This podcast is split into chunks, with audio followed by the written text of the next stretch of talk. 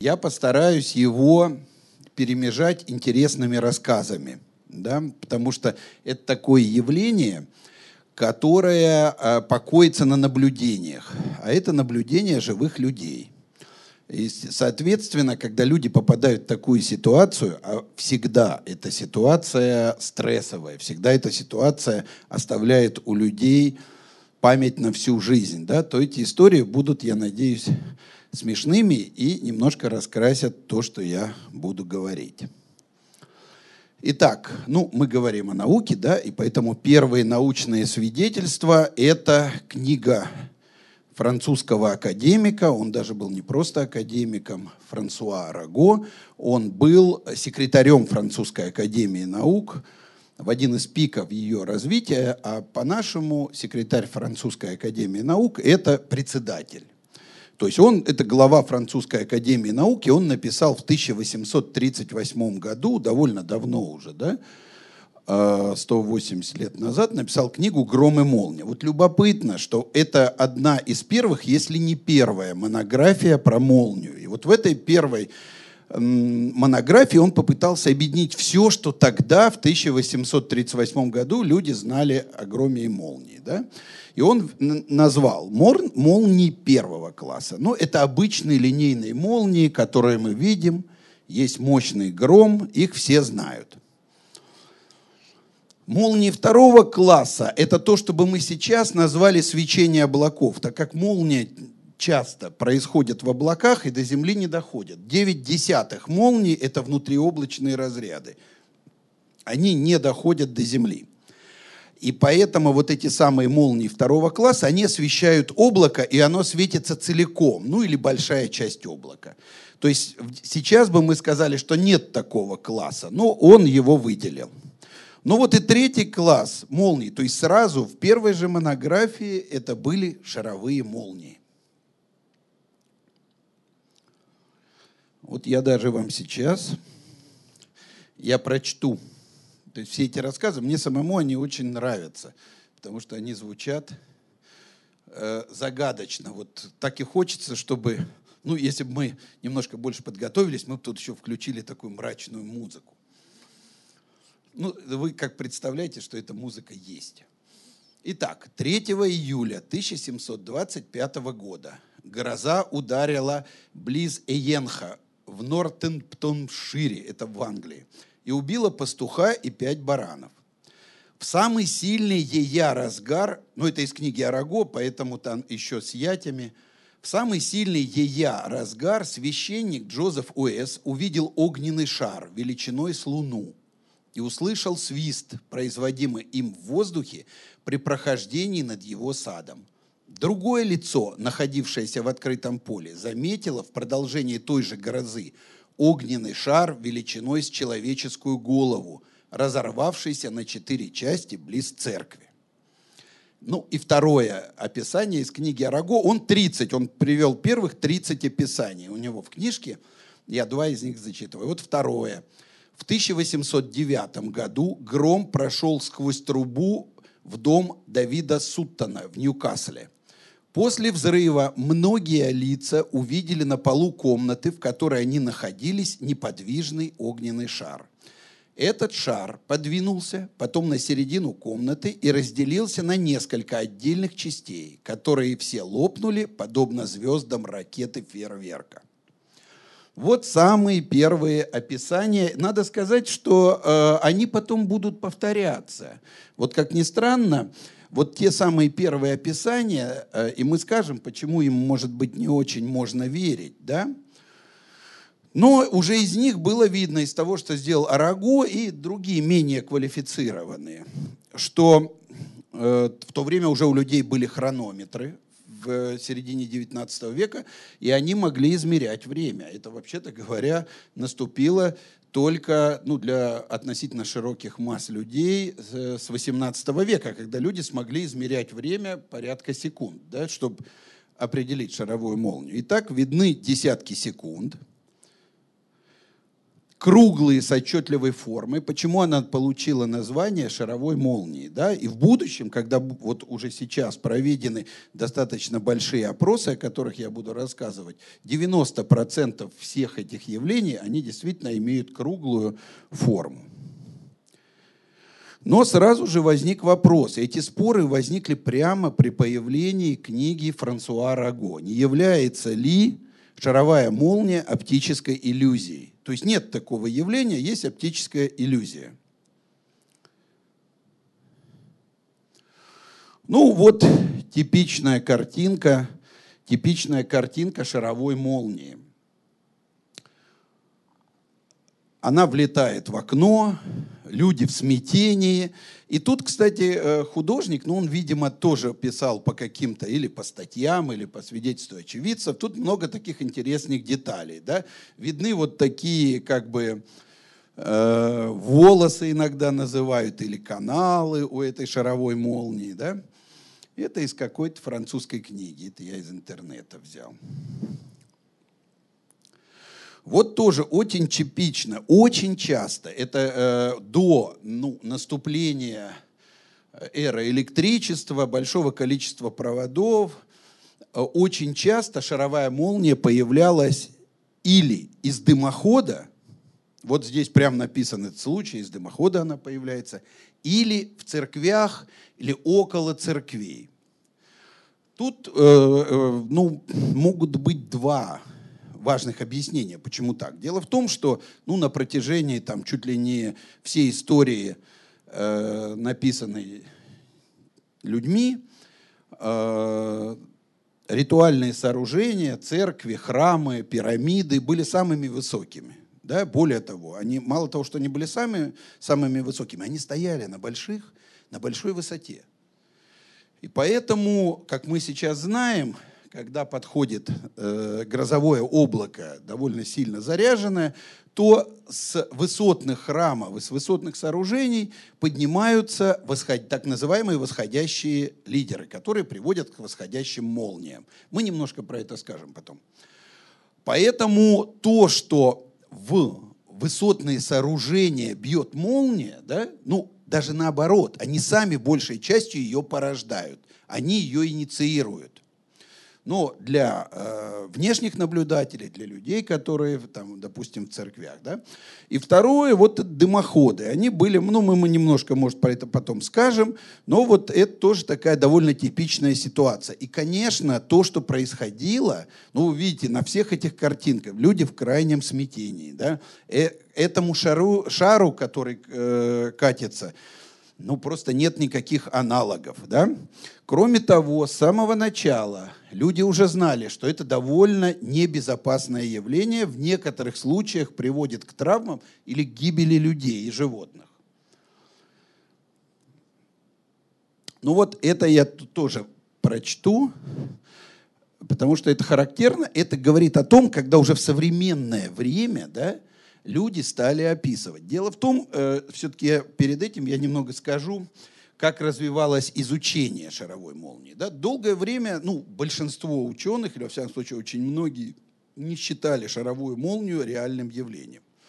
Но всегда были энтузиасты, которые пытались ее исследовать. Да? Ну и первый пример, это тот, который мы сейчас, я вам сейчас рассказал, это исторический метод. Люди находили в литературе, находили какие-то старые свидетельства и таким образом пытались восстановить это явление.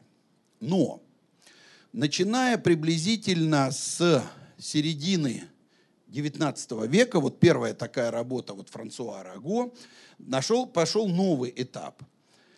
Люди попытались устраивать опросы. Ну, чтобы это явление исследовать, то лучше, чтобы был однородный опрос, да, причем, э, ну, недоверие еще было потому, что рассказы об этих шаровых молниях, э, даже у Араго, были от простых людей. А ведь видим мы не глазами, а видим мы мозгами. Да? Вот сейчас как-то мало людей, которые видят леших и русалок, а они в основном видят инопланетян. Да? А вот люди в 17 веке, они видели инопланетян. То есть и видели русалок и леших, но инопланетян не видели. Почему? Потому что у, у каждого есть некий, э, некое распознавание. Мы распознаем то, что понимаем. Да? Вот и э, поэтому, э, вот если брать исторический метод, его недостаток, что люди естественно, очень многие принимали это за какие-то там дьявольские явления, за какую-то чертовщину, и в таких терминах это описывали. Вот очистить такое описание да, от описания, которое можно применить для каких-то научных нужд или хотя бы для рассуждений научных, да, нельзя. Поэтому вот начиная уже с 20 века, с прошлого века, э, идут попытки систематических опросов. Причем это стали делать профессиональные люди, ученые. Вот э, началось это в Соединенных Штатах, это э, в Окриджской лаборатории, это одна из виднейших по ядерной физике и термоядерным исследованиям лаборатория. Они провели опрос просто своих сотрудников. Они решили, пусть давайте мы выясним, видели ли шаровую молнию кто-то из ученых. Уже эти люди фактически это все-таки не пастухи, у которых, которые погибли вместе с баранами своими, да, или священник, который видел, и, может быть, посчитал, что это Господь наказал этого нерадивого пастуха. А это все-таки люди уже ученые, которые могут описать. Как ни странно, и они опросили там около 1700 человек. Ну, это Окричская большая очень лаборатория около 1700 человек, причем не только ученых, но и там технический персонал, но все-таки все люди имели высшее или, сред... или среднее образование. И оказалось, что около 10% людей утверждали, что они видели это явление. Это очень много. То есть это получается каждый десятый. Там еще в Окридже, это ядерный центр, там еще была такая техническая компания очень большая, которая занималась техническими экспертами атомной промышленности. Там работала, там опросили 15 тысяч человек. И там оказалось поменьше, но где-то процентов 5 людей тоже видели шаровую молнию. И вот так как это были ученые, они уже сделали опросник. То есть не просто вот напишите, что вы видели, а имея вот по таким книгам, которым писал Раго, по таким книгам было еще несколько к тому времени выпущено книг, статей. Они составили приблизительный опросник, э, первые опросники, и это уже была информация, с которой можно работать. Они применили очень хорошую методику после того, как они один раз людей опросили, они выждали полгода и сделали второй опрос. Но только в этом втором опросе, чтобы люди то же самое описали, но только в этом втором опросе они еще попросили ответить людей на вопрос, кто они. И там уже э, по технике современного социологического вопроса были и вопросы, которые э, сигнализируют, что вообще человек склонен, ну как бы мягко сказать, приукрашивать то, что он рассказывает и не всегда говорить правду. Ну, вот какие-то примеры, какие-то вопросы могут быть. Ну, например, платите ли вы, всегда ли вы платите за билет в общественном транспорте? Если человек говорит, что всегда, то надо сказать, э, что вот к его взглядам надо относиться к тому, что он написал, внимательно. То есть он немножко приукрашивает действительность. Ну, вот такие, такие вопросы вкраплялись в этот большой опрос. И, соответственно, были отсеяны, то есть отбирались. В этом смысле это был следующий этап. Потому, я почему так подробно рассказываю? Потому что это очень странная область научная. Да? То есть она вроде бы естественно научная. А вроде бы люди начинают применять методы, которые применяются в обычных науках. Следующий этап. Значит, ну, эти исследования продолжались. И вот такой случай был э, в Советском Союзе в 1975 году. А, была в журнале «Наука и жизнь» была написана, сейчас я уточню,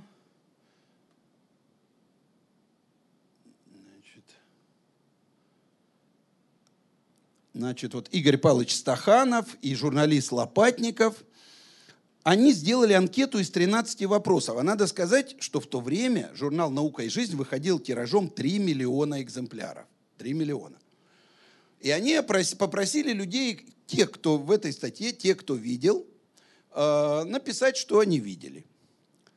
Потом они еще трижды делали такие опросы. И к 82 году, к 81-82 году они собрали довольно большой материал, полторы тысячи свидетельств.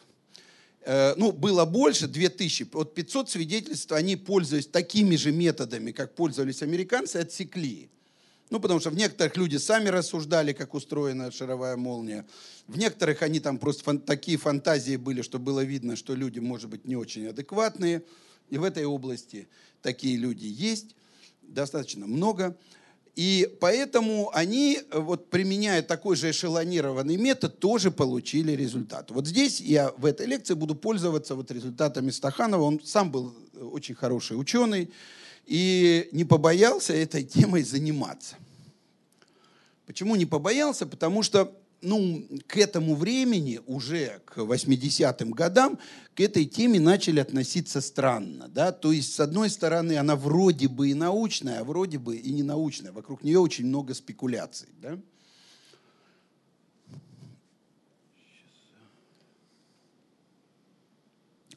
Вот э, пример, чтобы вы понимали, как добывается это знание, да, ну, инф, э, это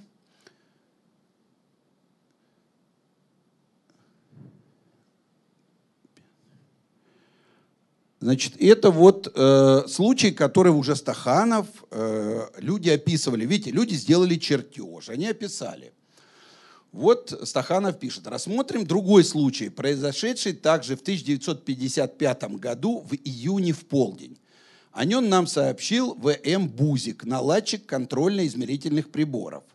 В данном случае шаровую молнию видели шесть человек. Это еще один из критериев, что не один человек видел, а несколько. Поэтому ну, э, можно перепроверить, в принципе.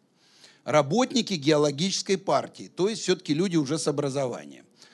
Молния, шаровая молния вошла во время грозы в открытую форточку окна. Вот это на этом рисунке, вон там нарисовано.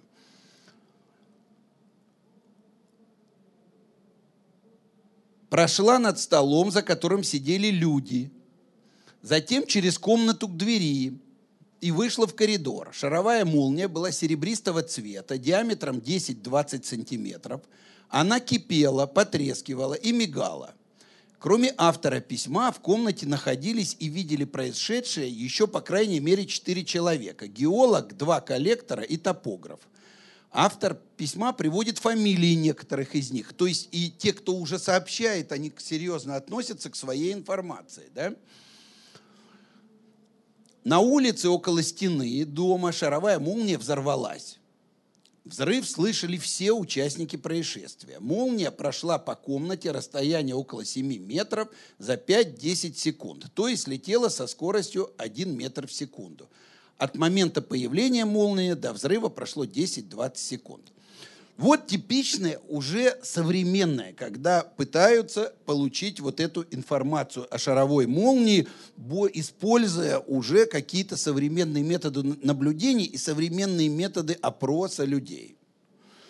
Ну вот тоже, э, э, я не буду сейчас читать, у меня есть другие примеры, они все хорошо э, смотрятся, но это вот в лесу очень часто люди, люди видели шаровые молнии в лесу. Какая-то туристская группа на тропинке. И вдруг там большая шаровая молния. Да? И вот она вызывала у людей, конечно, большой страх.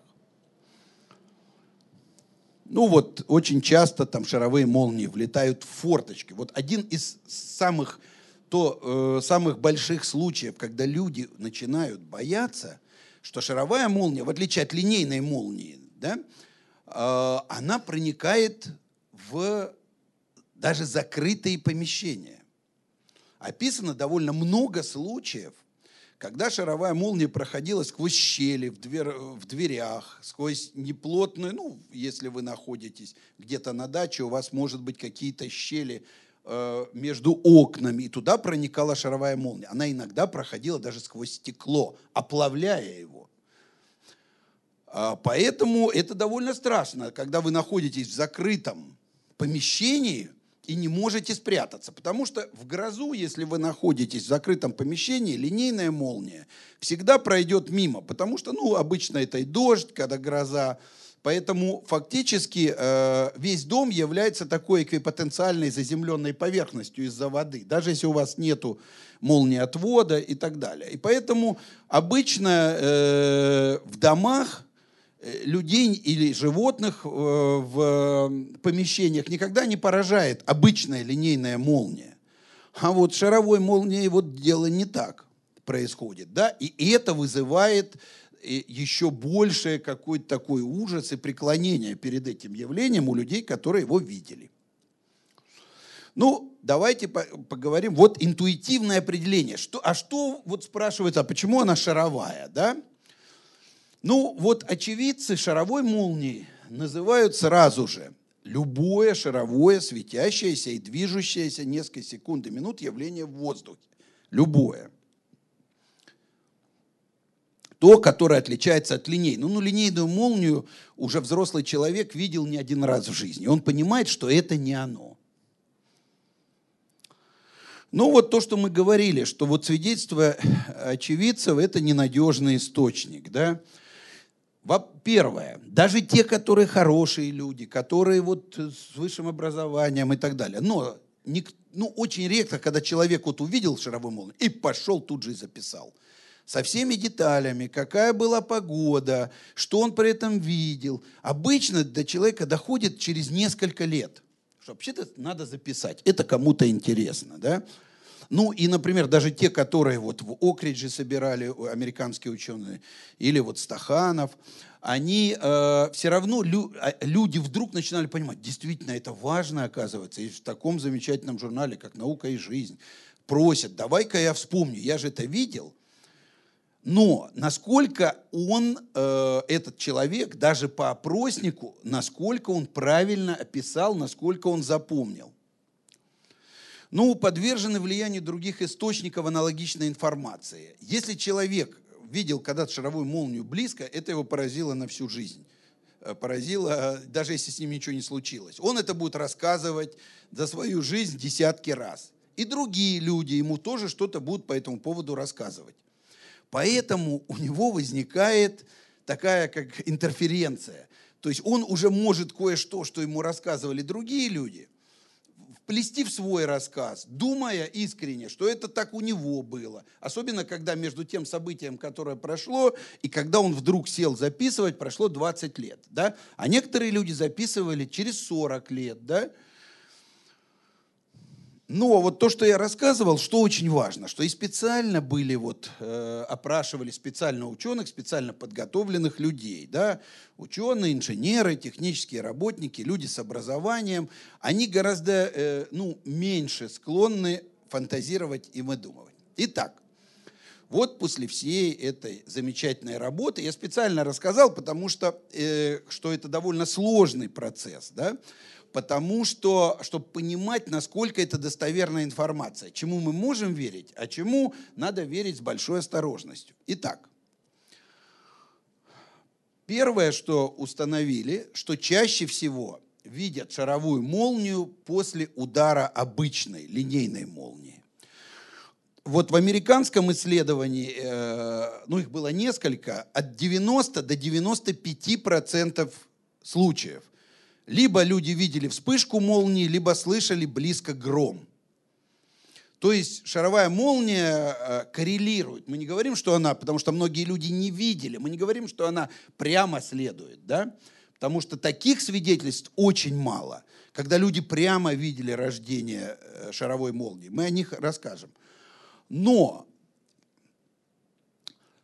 люди э, если люди слышали гром близко, да, грохотнуло, или они видели вспышку яркую, э, то это все-таки свидетельство, что, наверное, какая-то корреляция существует. И она очень большая. 90-95 это много. В России вот по, по измерениям, которые делал Стаханов, еще некоторые исследования, немножко меньше, но все равно это около там, 80%. Ну вот то, что мы говорили, что шаровая молния появляется также из дымоходов, влетает в окна, форточки, проникает сквозь щели и даже стекла окон. То есть это факты установлены. То есть я здесь уже перечисляю не вообще то, что написано, а то, что вот по результатам вот этих исследований считается, что это установлено. Фиксировалась шаровая молния около самолетов и даже внутри самолетов. Да? То есть это очень быстро движущийся объект. Мы это отдельно обсудим. Значит, размеры шаровой молнии, да, это от 3 сантиметра до метра, которые описывались, ну, э, разумно. Средний размер 10-20 сантиметров. Цвет – это очень важный параметр, то есть э, в описаниях шаровая молния была разного цвета, от фиолетового до красного, оранжевого. То есть, э, более того, были описания, вот Стаханов, кстати, запрашивал не просто по опроснику, а полное описание явлений, когда шаровая молния начинала э, свою жизнь или когда они начинали ее видеть одного цвета, а потом она была другого цвета. Шаровая молния оказалась не сплошным явлением. Иногда, когда она не очень яркая, да, то люди через нее видели. Ну вот человек смотрел на шаровую молнию и видел, что за ней стоит дерево, например. Это тоже важный вопрос. Да? Является ли это явление сплошным или оно э, не сплошное? Ну, если через нее видно, то это значит точно, что это не целый предмет. Это не какой-то мяч летящий да, или камень, потому что тогда через него видеть нельзя.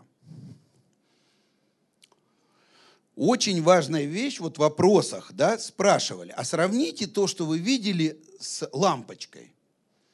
Вот как, какой лампочки то, что вы видели? Вот тут всякие лампочки. От 10 до 20 ватт, от 20 до 50 и так далее.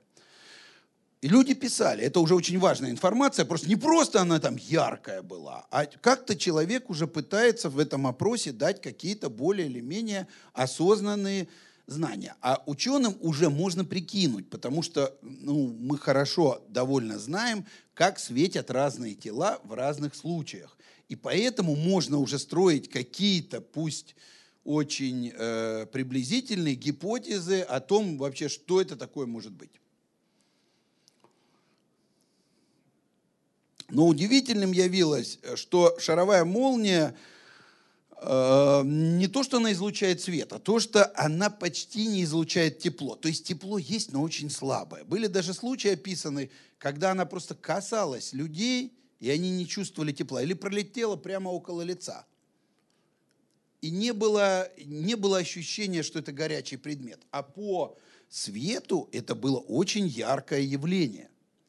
То есть, ну, если говорить, так сказать, немножко более научно, это неравновесное явление. Да? Вот равновесное, это вот если вы нагреваете, например, печку, да, и она греется, она вначале красная, потом она становится оранжевой, доходит до белого коленя, до белого цвета. Это значит, растет температура, меняется температура. Да? Вот шаровой молнии не так. То есть у нее какая-то очень сложная природа. Вот часто описано, и вот те описания, которые я приводил, что она движется на одной высоте. Вот она влетела в комнату, она не начала там метаться, она или остановилась, или придерживаясь одной высоты, там в одном из описаний она двигалась над э, целой вереницей плотов, которые шли по реке. Или она шла э, вдоль земли, а там были какие-то ну, небольшие холмики. Она их огибала, шла ну, как бы по эквипотенциальной поверхности, да? то есть повторяя Землю. Вот самый важный параметр, я потом об этом чуть позже скажу, это сколько она живет. И в этом главное, так сказать, главный фокус шаровой молнии. Она живет от нескольких секунд до нескольких минут. Некоторые люди наблюдали ее там по две минуты. Там, например, вот люди, э, которые встретили в лесу, один довольно такое богатое, большое описание, потому что там было чуть ли не 20 или 25 человек одновременно видели. Они ее наблюдали минуты 2-3, потому что они шли, она там между деревьями, э, эта шаровая молния болталась. И каждый заглядывал и несколько секунд смотрел. То есть там нельзя было, чтобы все увидели одновременно. И вот они шли, и каждый смотрел, и она все это время жила. Значит, вопрос, как она исчезает. Да? Исчезает иногда со взрывом, очень громким, иногда что-то оплавляется, возникает даже пожар, а иногда очень тихо. Уходит в какие-нибудь батареи или просто вылетает там, с легким шипением исчезает. Возникает. Вот в тех редких случаях, их всего описано там несколько сотен, да, сейчас известно несколько тысяч случаев надежных, может даже до 10 тысяч надежных описаний шаровой молнии во всем мире. Из них около 200-250 прямо люди видели момент, как она рождается. Да?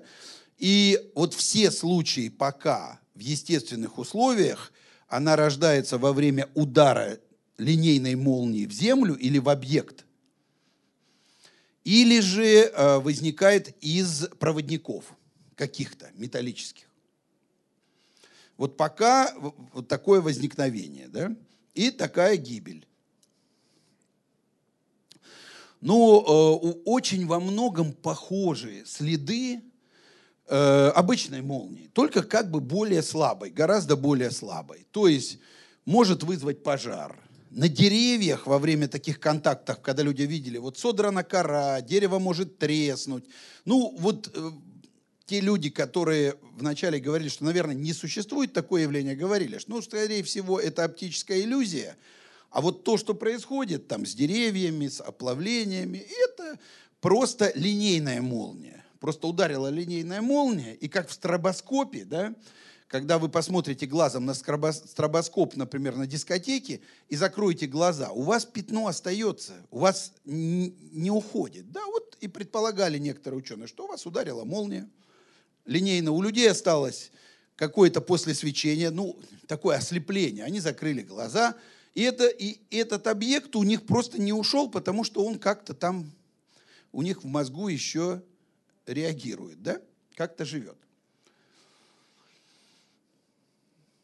Ну, при контакте с шаровой молнией многие люди испытывали сильный электрический удар. Но очень редко это можно было интерпретировать как ожог. Были и смертельные случаи. Да? Их немного, но они были. Ну, не чувствовалось тепло, о чем мы говорили. Скорость небольшая, несколько метров в секунду на Земле, а в воздухе даже до скорости самолетов. Это, почему скорость так важна?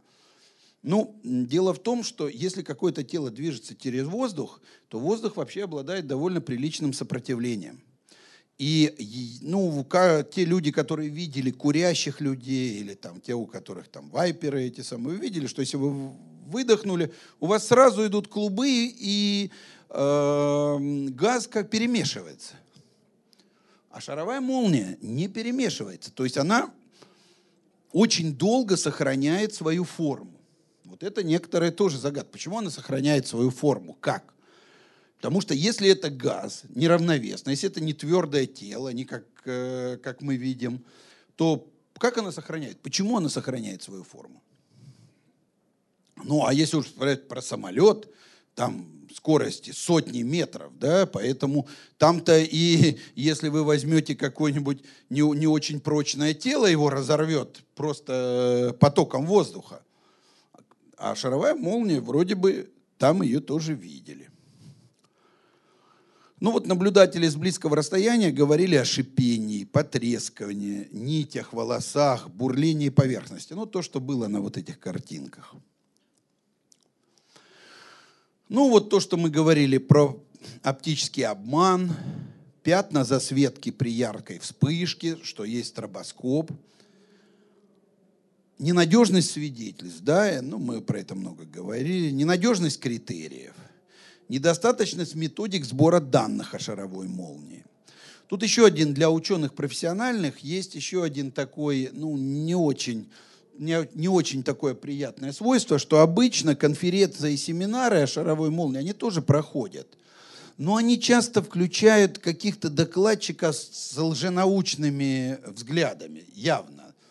То есть, если про шаровую молнию мы можем э, думать, что она есть, и тут, а тут придумать там какие-то торсионные поля, извлечение энергии из вакуума и так далее, и так далее. Есть То есть для профессиональных ученых, которые понимают, как устроен мир в каких-то вещах, ну, это недопустимо. И то, что на этих семинарах вместе с шаровой молнией, ну, интересным явлением, да, вдруг используются какие-то другие вещи, про которые точно известно, что они быть не могут, это немножко ко всем этим исследованиям и всю эту тему дискредитирует. Итак, вот главная проблема. Почему с шаровой молнией все-таки так носятся. Почему она считается такой важной загадкой? Вот главная ее проблема. Главное, это не шаровая форма. Вот почему-то все думают, что шаровая. Нет, нетрудно сделать разряды шаровой формы. И в интернете вы можете найти, ну, например, в микроволновую печку люди ставят свечку, включают, ну, если им не жалко печки, она может при этом сгореть, там образуется такое шаровое плазменное образование. Оно как бы стартует со, со свечки, и э, оно довольно, свечка, э, СВЧ-печка дает довольно мощную энергию, это киловатт. И там вы можете наблюдать до того времени, когда печка сгорит, вы можете наблюдать такое шаровое образование. В интернете, ну, может, не, не экспериментировать, вы можете посмотреть, там есть эти картинки, и видно, что вот такое шаровое плазменное образование. Да? Нетрудно, ну и ученые создавали в резонаторах. Это вот специальные как бы лучи сходятся в центре, и вы получаете плазму. Она приблизительно шаровая, или, может быть, даже, если поставить задачу, можно добиться. Дуги бывают шаров... слаботочные шаровые дуги в низко, при низком давлении. То есть создать плазму шаровой формы не проблема. И не это является главной, главной загадкой шаровой молнии. Ну, то есть, главная проблема – это источник энергии для долгого времени жизни плазмы. Понимаете, вот самое главное, почему, самая главная загадка шаровой молнии, почему она живет так долго. Дело в том, что вот все, что я рассказывал, очень много, говорит о том, о чем люди и думали с 19 века, что это какое-то проявление атмосферного электричества и молнии. Да? Тем более, когда у нас корреляция от 80 до 95 процентов с обычной молнией, ну, значит, это какая-то плазма. Но с того времени, как Франсуа Раго и даже, даже в Окридже люди делали, прошло много времени. И э, люди, которые исследуют молнию, очень хорошо знают, сколько может жить горячая плазма. И вот оказывается, вот даже сам канал молнии, который прогревается на 30-40 тысяч градусов, по нему идет ток, по, ну, обычный, по, по каналу обычной молнии идет ток до 50-100 килоампер, то есть до 100 тысяч ампер по ней идет ток. Проходит огромный чудовищный заряд, несколько кулонов. Несмотря на это, как только заканчивается этот разряд, плазма в лучшем случае распадается, то есть в лучшем случае для долгоживучести, за одну десятую секунды. Всего. То есть невозможно заставить плазму жить долго. Она распадается. То есть она может жить долго, если к ней подводить энергию. А вот самое главное, что непонятно, как к шаровой молнии, если она живет даже, даже не минуты, а хотя бы 10, милли, 10 секунд или там 5 секунд, да, самое, самое известное из зарегистрированных, самое долгое разряд молнии, он там, по-моему, был 3 секунды. Но этот разряд молнии состоял из десятков ударов. Его нельзя ни с чем спутать. Это не может быть шаровая молния. То есть идут один за одним удары по одному и тому же каналу. Все грохочет. Ну, и никто бы и не увидел вблизи такое явление. Да? То есть то, что люди видели на расстоянии метра шаровую молнию, говорит о том, что она не может питаться обыкновенной молнией. Хотя такие гипотезы были. Просто людей бы убило. Да? Вообще, ну, если кто-то попадает в радиус э, 10 метров от места, куда ударяет линейная молния, да, не дай бог еще грунт не является хорошо проводящим, эти люди почти всегда погибают. Люди, животные. Известны случаи, когда там в центр стадо животных било молнией, по 50 животных погибало за один удар. То есть, поэтому вообще молния – это страшное явление. Да? И поэтому объяснить, что из облака приходит тем же механизмом по каналу приходит энергия и поддерживает шаровую молнию, но очень трудно.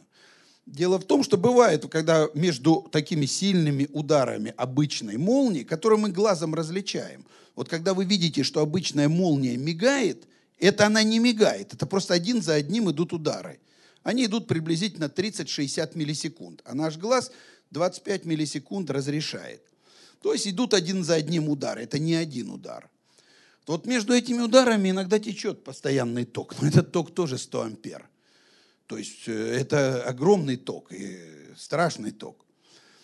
Поэтому, вообще говоря, то, что очень много людей остались живы, что там летала шаровая молния, они это описывают, кто-то там ее даже касался, некоторые даже получили какие-то удары. Но э, то, что эти удары были не смертельными или почти не смертельными, да, это говорит о том, что, вообще говоря, это довольно сложное явление. Да? И вот это главная загадка. Откуда там энергия? Мы не знаем, мы, это не, не я лично, это мои друзья. А это сейчас я говорю как бы про ученых, которые занимаются физикой плазмы и атмосферным электричеством. Каким образом она поддерживается? Как можно минуту, минуту, когда вот э, так, с таким страшным энергетическим, с такой страшной энергетической подпиткой линейная молния живет всего десятую долю секунды, да? То есть тогда бы видели просто вспышку. А то, что что-то летает, вы можете разглядеть там и так далее. Вот это главная загадка, которой бьются ученые. И отсюда же и возникает главная причина скепсиса ученых. Да? То есть ученые из других областей, которые не знают и не занимались этой проблемой, и не занимались атмосферным электричеством, начинают выдумывать свои механизмы. То есть, ну, это, ничего в этом плохого нет. Вопрос о том, что когда человек, даже очень хороший ученый или инженер в своей области, идет в другую область, он часто делает много ошибок. И возникают такие очень экстравагантные теории, что вот эта энергия, которая поддержит, а вдруг это атомная энергия, или там энергия из вакуума черпается, или еще какие-то предложения. То есть возникают такие очень странные гипотезы. Эти странные гипотезы, почему они выглядят странными? Потому что вот благодаря вот э, той кропотливой работе, которую провели несколько сильных групп ученых, в действительности э, понятно, что шаровая молния это целый комплекс явлений, вот часть из которых большую мы перечислили. Поэтому любая гипотеза, которая выдвигается, она должна объяснить все эти явления. Не только почему она живет, но все эти явления. Да? Ну или почти все. Вот э, у, у этих нетрадиционных э, гипотез э, обычно ну, ничего не получается. Ну, честно говоря, в тех местах, где были шаровые молнии, люди пробовали, смотрели, например, э, гегеровские счетчики, которые измеряют, ну, если там атомная энергия, то там у вас должны быть наведенная, как при ядерном взрыве, да, должна быть э, наведенные радиоактивные элементы. Вот нет никаких элементов этих радиоактивных и так далее. То есть многие из этих гипотез когда они до людей доходили, они включались в это дело, они пытались проверять, но вот пока ничего не получилось. Ну, я хочу сказать, что, хотя я уже не один раз говорил, что это такая скользкая тема, но очень серьезные люди этой темой занимались, потому что это вызов. Ну вот когда уже вот в Окридже провели, у нас провели, уже вы не можете сказать, что явление не существует, да? То есть существует такое странное какое-то явление. Вот Петр Леонидович Капица, Нобелевский лауреат – многие, я думаю, его знают. Вот он тоже интересовался этой проблемой. Более того, предложил свою гипотезу. Вот он предложил, что от молнии идут микроволновое излучение, которое, вот как в микроволновой печке, поддерживает эту молнию. Но э, измерить излучение от молнии не очень сложно, ее нет. То есть такого излучения, которое могло бы поддерживать, нет. Вот Яков Ильич Френкель, замечательный ученый, тоже он занимался атмосферным электричеством. Э, Гинзбург, Нобелевский лауреат, он даже, у него был такой список, 10, по-моему, или там 8 нерешенных важных физических проблем. И он то включал туда шаровую молнию, то исключал из нее. Ну, в том смысле, что вот то она достойна, то ли нет. Мартин Юман, мы немножко скажем, это замечательный такой исследователь молнии, один из таких классиков, не, линейной, обычной молнии, да, но вот он тоже всю свою жизнь э, занимался тем, что пытался ставить эксперименты, об одном из них мы э, сегодня расскажем. Итак, какие же основные вопросы нам задает шаровая молния? Да? Какова природа вещества? Если это не разряд с подводом энергии. Дело в том, что вот если это разряд, то решаются многие вопросы. Ну, например, вопрос формы. Вот если у вас там горит дуга, да, допустим, вот человек варит э, металл, то вы можете туда дуть сколько угодно с большой скоростью. Вам довольно сложно ее будет сдуть. Почему? Потому что это не вещество, это некий процесс.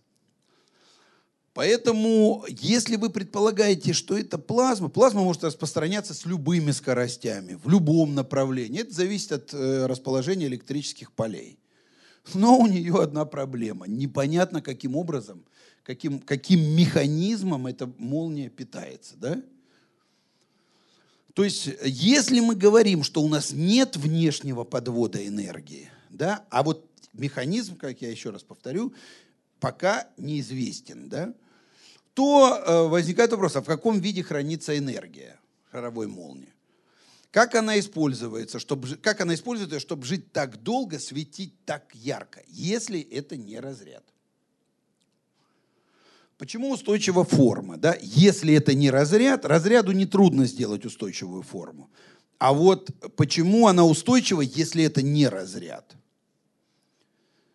Ну и каков механизм свечения? Опять же, разряд там понятно. Есть молекулы, атомы, электроны их сильно бьют, и они подскакивают вверх, падают вниз и высвечивают свет. Опять в плазме нет проблемы ни с каким цветом излучения, ни с его уровнем. Все зависит от подведенной энергии, ну и состояние, в котором находится плазма. То есть мы можем, ну все знают, опять же, те, кто видел сварку, что на нее вообще смотреть невозможно, да, или те, кто видел э, коронные разряды на проводах, они слабенькие. То есть вы можете весь спектр света получить от разрядов, да.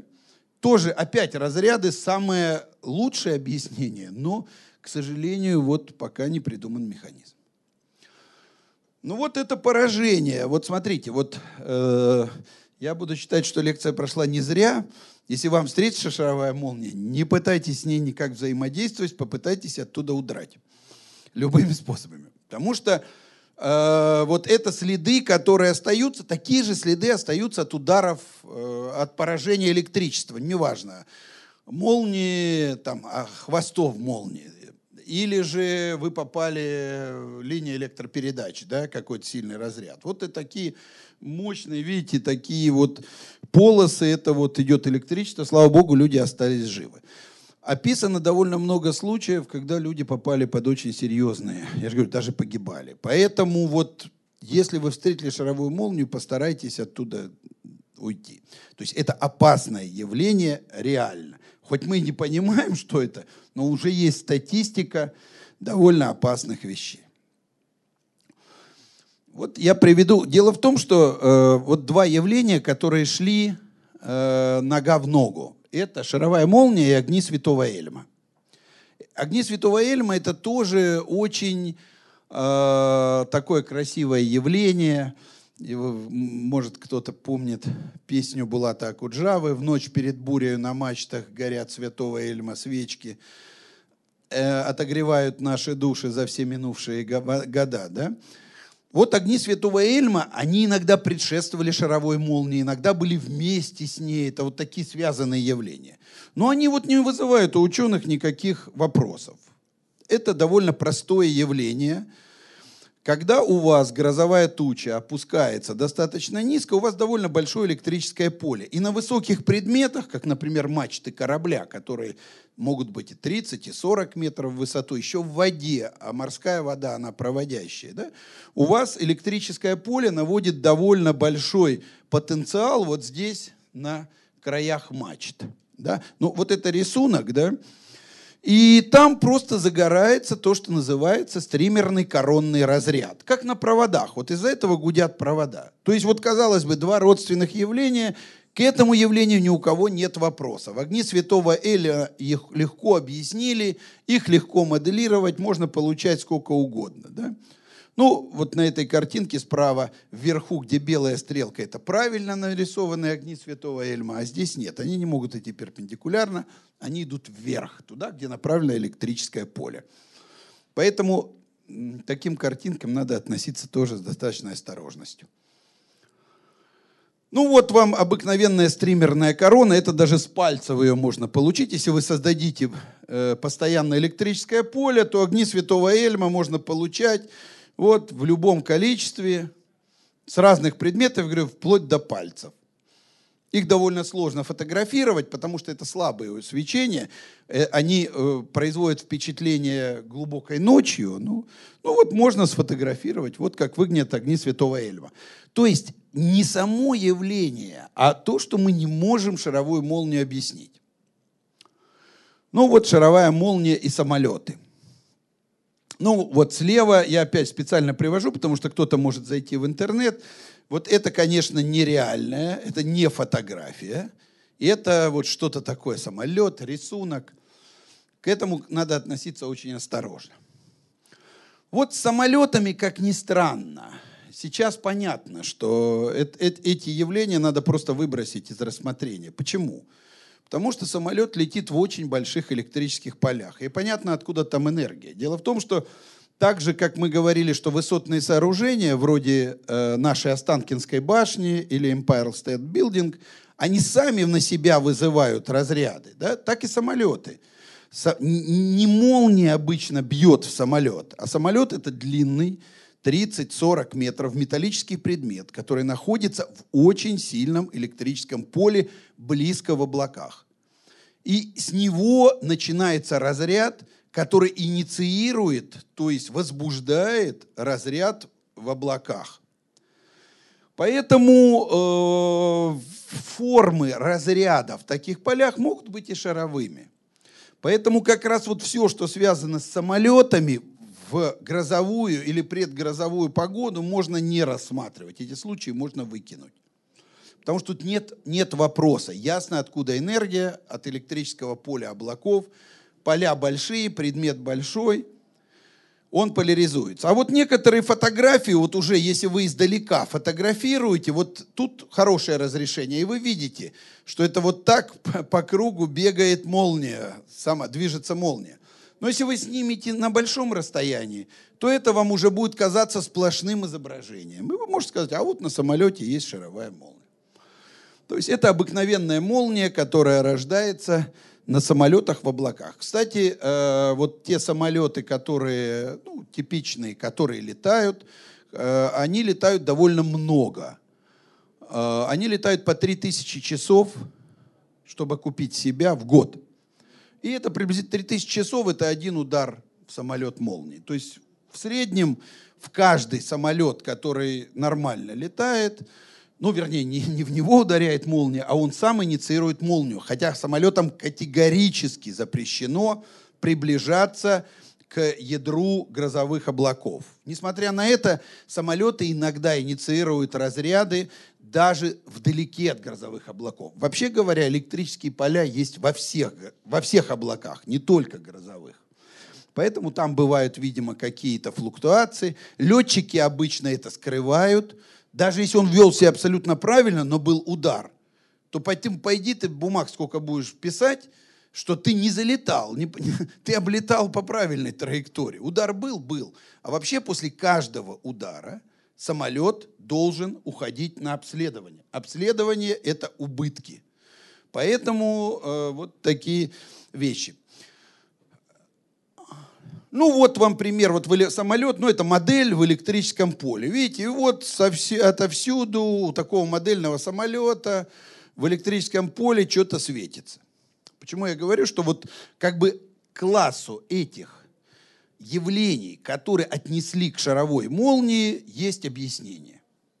И вообще довольно давно, уже сто лет назад, было высказано мнение, что шаровая молния – это не одно явление, а это много явлений, которые интерпретируются наблюдателями как, как одно. И поэтому его так трудно описать. Потому что мы, вы одним языком пытаетесь описать несколько разных явлений, у которых разная причина. Вот, в частности, одно я просто показал, каким образом, мы, на мой взгляд, и не только на мой, э, часть явлений надо исключить отсюда, как и, на, и, и многие явления, которые на высотных сооружениях. Да?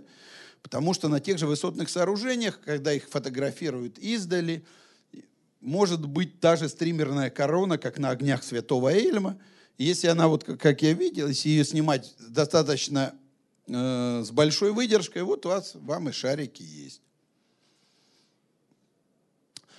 Ну, вот то, что я говорил, это э, то, что высотные сооружения, они всегда э, были таким объектом ударов молнии, да?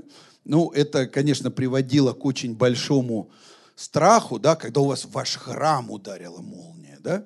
Это же совсем страшно, значит, там Господь или высшие силы вас наказывают, да? Ну, оказалось, ответ очень простой, да? Вот пример тоже. Это я вот в интернете брал, э, давал поиск «шаровая молния» или по-английски «ball lightning», э, и смотрел, какие есть фотографии. Вот это никакая не шаровая молния, это обыкновенный удар в землю, ну что-то здесь загорелось, или э, большое время экспозиции здесь. Но уже форма нелинейная, человек тут же ее записывает в шаровую молнию. Ну или вот, это, это вообще просто обычные разряды молнии. Ника, тут вообще. Но это, это, это засветка. Отсюда из облака выходит молния. В этом месте идет рассеяние света. Ну, облако – это очень много гидрометеоров. Ледышки, капельки, снежинки и так далее. И на них свет рассеивается, как в тумане. Только в тумане э, капельки одинаковые и поменьше, и рассеяние меньше, а в облаке еще больше. И вот в том месте, где из облака выходит, вот мы видим такое яркое пятно. Это тоже не шаровая молния. И часть описаний люди могли давать для этих явлений. Да? Ну или вот, мы видим, это вот удар в линии электропередач. Вот сейчас уже понятно что все описания, которые описывают шаровые молнии, которые бьют в линии электропередач, в линии, по которым идут поезда высоковольтные, конечно, надо исключить из рассмотрения. Но ну, у вас просто есть энергия. Эта энергия идет по проводам, и она идет огромная. Но понимаете, энергия, когда идет поезд 40 вагонов, да? Ну, наверное, прилично надо энергии подводить по проводам, чтобы она шла. Поэтому удар в провода линейной молнии, он, конечно, может порождать всякие странные разряды. Дуги – это так называемые слаботочные дуги. Поэтому вот здесь на этой картинке вообще непонятно, то ли это фонари, то ли это молния ударила в линию электропередач и пошли пробои. Ну вот такая очень красивая картинка, которую очень трудно анализировать, ну потому что ее надо было снять на камеру скоростную, тогда что-то можно сказать. Тут ничего сказать нельзя. А вот э, э, те фотографии, которые тоже описывали как шаровые молнии, я потом нашел в интернете, это обыкновенные короткие замыкания. Они могут быть благодаря молнии, а могут просто, просто потому, что постарели провода. Но эти разряды, видите, не имеют линейной структуры. Поэтому их так и хочется сюда записать. Вот там в YouTube ссылка, я не знаю, работает она или нет, но вы можете найти таких, таких э, разрядов в описании, еще люди там, которые это снимают, они так на своеобразном языке говорят и ругаются, почему не выключаются э, пакетники, которые должны защитить эти, ну и так далее, почему они все это видят. Но это тоже типичный пример, да? Поэтому, вообще говоря, из рассмотрения шаровой молнии надо исключить все явления, э, которые касаются линии электропередач. Да, потому что там есть подвод энергии. И не всегда линии электропередач после того, как в них ударила молния, отключаются. Более того, некоторые линии передачи принципиально не отключаются. И вот мало того, что там свое высокое напряжение, а вообще у нас в стране э, линии электропередач до 750 киловольт идут, да, в Китае до мегавольта, то есть это страшные энергии, страшные потенциалы, да, и там все хорошо рассчитано. Когда линейная молния, мощное явление туда бьет, то, конечно, возможны разные, разные приключения плазмы. Ну вот тоже, видите, можно описать, а это просто кабель, перерубили кабель, э, что-то делали экскаватором. Он не отключается. И вот идет, тут все бегают, не знают, как отключить. Ну, вы хотите, вы можете это сказать, что это шаровая молния. Или вот здесь. Вы тоже можете, если хотите, сказать, а вот это шаровая молния. Опять же говорю, тут, тут нет главной проблемы, есть источник энергии. Мы, может быть, не знаем, отключилась она, не отключилась там и так далее, но такие, э, такие случаи уже надо убирать. Ну вот тоже вообще вы можете, вот совсем красиво выглядит, да? Ну, это обыкновенный вот разряд, который по разным причинам возникает на линиях электропередач. Они изнашиваются, высокое напряжение, и, соответственно, где-то начинается пробой. Но форма этого пробоя часто совсем разная. Ну вот типичный пример, это просто включение, включение высоковольтных линий передач или, или выключение. И здесь очень большое напряжение, это так называемые дугогасители, то есть специальный процесс. Но если кто, ну, люди обычно не, не видят этого процесса, но если кто-то вдруг увидел, ну все, шаровая молния. Или вот здесь, ну тут плохо видно на рисунке, э, потому что это из...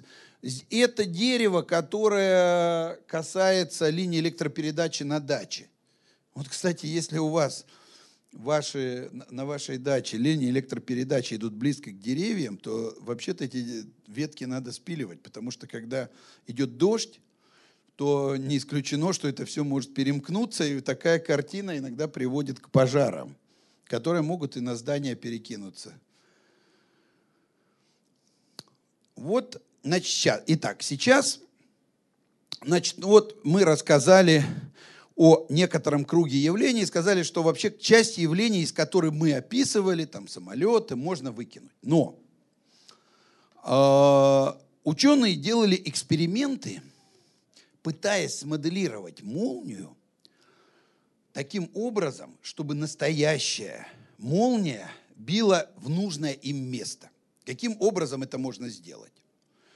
Вот существуют такие специальные методы – и сейчас мы послушаем, э, я надеюсь, у меня получится переключить. Мы сейчас послушаем рассказ, а потом я вам расскажу. Это один из... Вот такой двунаправленный лидер. И, конечно, древние люди таких явлений наблюдать не могли. Я знаю, что физики вашей специальности не любят этот вопрос, но э, мне не простят ни наши телезрители, ни даже, я думаю, операторы в студии, если вы уйдете, а я вас не спрошу. А шаровая-то молния есть? Ну, э, наверное, ответ на этот вопрос зависит от того, э, что называть шаровой молнией. Существуют базы данных, в которых собраны тысячи свидетельств наблюдений шаровой молнии, и это я, я скажу, чтобы вы понимали, что происходит. Значит, это Ольга Орлова, которая организовала весь этот э, курс. Здесь, к сожалению, сейчас она сломала ногу, но вот она с нами будет в этой программе. А это Владимир Раков из Университета Флориды, один из ведущих специалистов по исследованию молнии. Если вы дадите поиск, то вот книга Юмана и Ракова – это сейчас такая Библия, главная книга по молнии. И описывает он эксперименты во Флориде в кемп-блендинге, вот которых я вам более подробно расскажу. Послушайте, пожалуйста. Вот это как раз о тех э, экспериментах, когда реальную... Это только а, надежные свидетельства. То есть оттуда исключены все сомнительные и явно, так сказать, фейковые э, записи. Э, с другой стороны, э, скорее всего, шаровая молния – это не одно какое-то явление, это целая группа разных явлений, разной природы, которые объединяются в одну категорию шаровая молния. Например, известно хорошо, что при размыкании контактов выключателей мощных электрических установок возникают свечащиеся шары или другие образования немножко другой формы. И они значит, существуют достаточно долго. При отсутствии грозы наблюдались они, в частности, на подводных лодках. То есть вот То это... Есть, получается, один...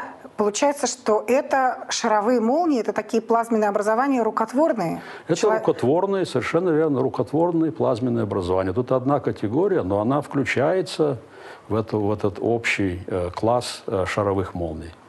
А с другой стороны, часто шаровая молния наблюдается во время грозы и, э, в частности, после обычной линейной молнии.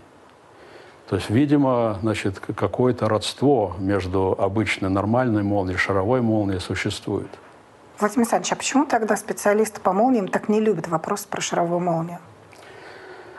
Ну, видимо, по той же самой причине, почему э, э ученые многие э, не любят отвечать на вопросы о зеленых человечках, о, ин, об инопланетянах, э, поскольку... Нет объекта для изучения? Ну, практически. Ну, в науке э, можно предлагать любые теории, и много есть теорий шаровой молнии, включая и миниатюрные черные дыры, и реакция аннигиляции материи и антиматерии, и э, метеоры из антиматерии, чего там только нет. Э, но проверить, работает этот механизм или нет, практически невозможно. И не получалось экспериментально ни разу получить э, шаровую молнию? Были, конечно, э, сообщения, и не раз, что шаровая молния была воспроизведена в лаборатории. Но никогда не удавалось э, этот эксперимент повторить независимо в другой лаборатории. Более того, был, были эксперименты, проведенные Флоридским университетом на эту тему. В котором вы работаете, да? То есть было выделено финансирование, нас попросили проверить, что будет – если э, ток триггерной молнии, вот э, та, тот тип молнии, который инициируется небольшой ракетой, растягивающей э, тонкую проволочку под грозовым облаком, это называется триггерная молния. То есть если ток этой молнии пропустить через разные материалы, может или не может шаровая молния образоваться. И такие эксперименты мы проводили в 2006 году.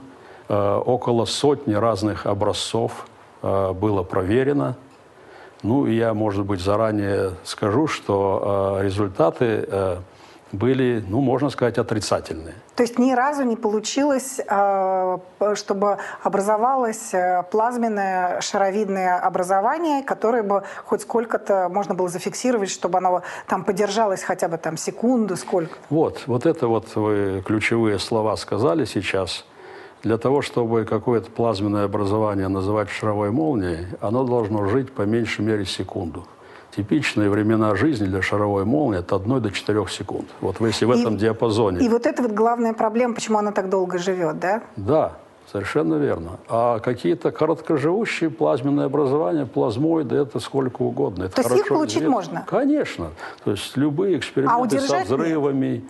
Э, всегда, когда значит, в какой-то ограниченный объем закачать большую энергию, будет образовываться что-то такое светящееся. Но оно недолго живущее, оно не может жить больше одной секунды. И вот в наших экспериментах с триггерной молнией э, самая большая длительность была порядка полсекунды. Поэтому мы сделали заключение, результаты опубликованы, мы сделали заключение, что мы не можем э, сказать или подтвердить, что шаровая молния была воспроизведена в наших экспериментах. Мы пытались, э, и мы это сделали, э, пропускать ток молнии порядка 10 тысяч ампер, это вот э, такие токи в молнии, через разные образцы, которые закреплялись на длинной пластиковой трубе, и, в общем, вот ток молнии через все эти образцы протекал. А образцы были самые разные, то есть там были металлы, допустим, алюминий, Порошок? Э, медь порошкообразный и проволочка тоже, сухой, влажный, э, кремний, сера, э, уголь, даже такой, может быть, экзотический материал, как бет-гуано. Бет-гуану? Бет-гуано. Это что такое? А это экскременты летучих мышей. А их-то То есть зачем? есть теория, что э, шаровая молния, она возникает, когда вот э, обычная молния э, ударит в такое место, где вот э, этот бет-гуано находится. Это верование индейцев? Э, ну, Проверяли мифы? Ну, не совсем. Э, Дело в том, что э, бет-гуано э, богато соединениями э, азота и э, в давние времена То есть такой использовалось для изготовления пороха. А, Так что, в общем, это, ну, в то некоторой есть у этого степени- есть некоторые фи- физические основания Есть, вполне. есть. Ну, я бы сказал, не очень большие, но тем не менее наша задача была просто про- проверить, правда или нет то, что говорят другие. Ну и что, помогли вам летучие мыши? Э, Ну, в результате, значит, этот контейнер с содержимым, он э, взорвался, и все это разлетелось по полигону. Ну, скорее, продукты горения этого самого материала разлетелись по, по полигону, и никаких долгоживущих плазменных образований не получилось. То есть просто память летучих мышей сгорел, и весь полигон Можно был- сказать и так.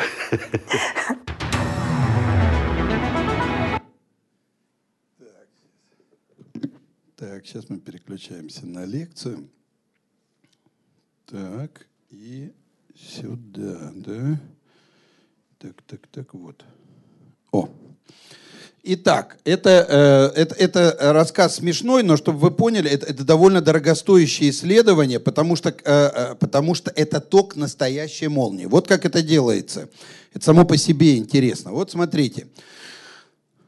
Давно известно, что если вы, у вас есть высотное сооружение сотни метров, например, Останкинская башня, да, или Empire State Building, сейчас есть и более высокие сооружения, уже 800 метров, да, в Дубае стоит, то при приближении грозового облака о, с очень большой вероятностью оттуда поднимается молния.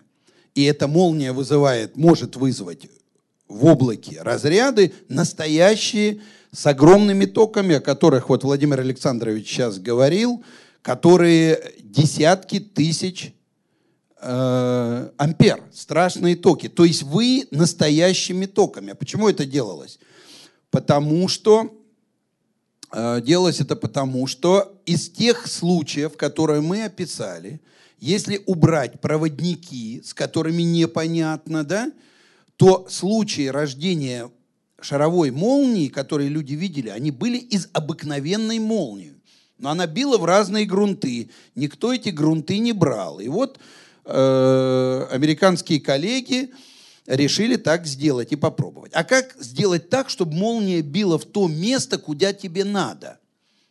Надо создать мгновенно высотное сооружение. А каким образом? Это если у вас поднимается ракета – и тащит за собой металлический проволот. Вот это и называется триггерная молния. Вот здесь, вот этот wired это фактически катушка с проводом. И когда ракета поднимается на 300, сейчас мы посмотрим. Вот как это происходит. Это скетч, это вот университет Флориды, да, это Володины эксперименты.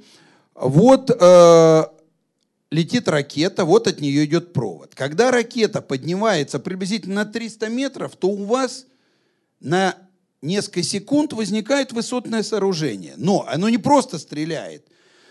Здесь есть измерители электрического поля на Земле. И поэтому смотрят, когда поле превышает определенный порог, это обычно 10 киловольт на метр. Ну, 10-15 киловольт на метр.